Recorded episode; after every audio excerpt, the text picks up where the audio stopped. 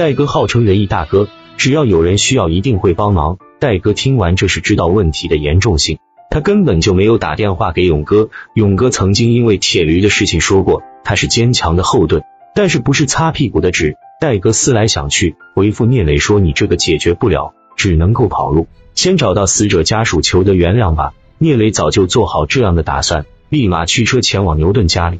他不愿意任浩过冬躲西藏的日子，就想拿赔偿金解决问题，准备了十万的现金给牛顿的家人。牛顿的妻子比牛顿小几岁，大概三十六七岁，孩子有十多岁。因为牛顿的死，眼睛都哭肿了，家里的顶梁柱没有了。作为妻子，她成为了寡妇。聂磊说：“大姐你好，我这里刚才给你账户汇了十万元，我想求你一件事。”大姐就说什么事我能办，我指定给你办。聂磊直接说：“你能不能把牛顿案子撤了，写谅解书？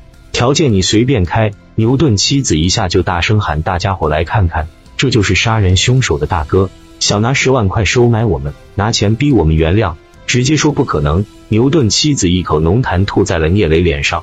聂磊说：“你们可以打我骂我，怎么撒气怎么来，我来是希望你明白，人已经没了，就算是判了死刑，牛顿也死了。但是你孤儿寡母领着孩子多不容易。”牛顿妻子就说：“我们八三年结婚到现在，你知道我们多么恩爱吗？你是在侮辱我们家庭，你们这帮黑社会臭流氓臭无赖！”史殿林情绪一下就激动了，但是你真不为你的以后考虑考虑了吗？你就给老牛家守一辈子寡吗？那不可能的！聂磊一下就嘎巴的堵住了史殿林的嘴，示意他不要说话，并且留下了电话说：“你消消气。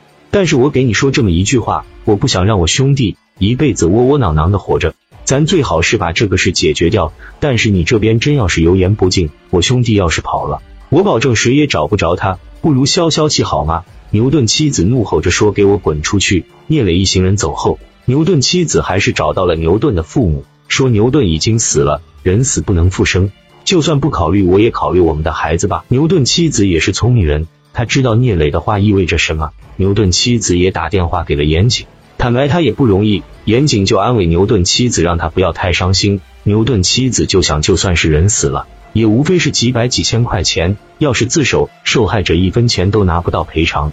到时候他找到没有人地方喝下安眠药，一分钱都拿不到。聂磊就是利用这样的心理，让牛顿妻子钻到钱眼里。严谨一听牛顿妻子的话，就说十万少了，嫂子你不得趁着这个机会给聂磊折腾的倾家荡产吗？